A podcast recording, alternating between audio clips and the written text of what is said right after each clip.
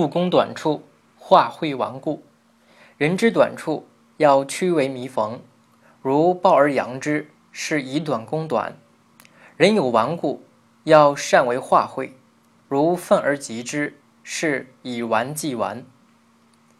这段话的意思是说，别人的短处要委婉的帮助改正，要是揭发宣扬，那就是以自己的短处攻击别人的短处，正好暴露了自己的不足。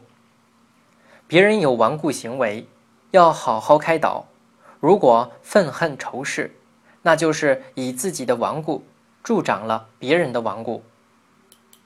宋朝名士张勇和北宋名臣寇准是朋友。当张勇在成都担任地方官时，听说寇准要入朝担任宰相，就对自己的同僚和属下说：“寇准这人是位奇才。”可惜他学问不够啊。后来寇准被罢相，正好张勇也被免职回家，路过寇准处，寇准隆重的接待张勇。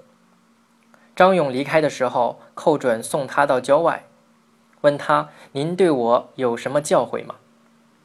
张勇慢吞吞地说：“《汉书·霍光传》不可以不读。”寇准不知道他说这话的用意，回去后取出《汉书·霍光传》阅读，读到“不学无术”这句话时，笑着说：“张公这是说我呀。”张勇想要指责寇准不学无术，却又不直接指出，而是让他自己去发掘，既保全了寇准的面子，又起到了教化的作用，以短攻短。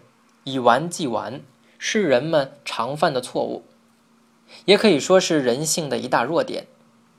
人在激烈的争辩中，常会针尖对麦芒，不肯相让，这是出于一种防卫心理，但也会造成很大的心理伤害，使本可能化小化了的事情反而扩大了。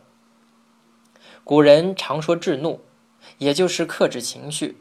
保持冷静客观的态度，以免酿成追悔莫及的后果。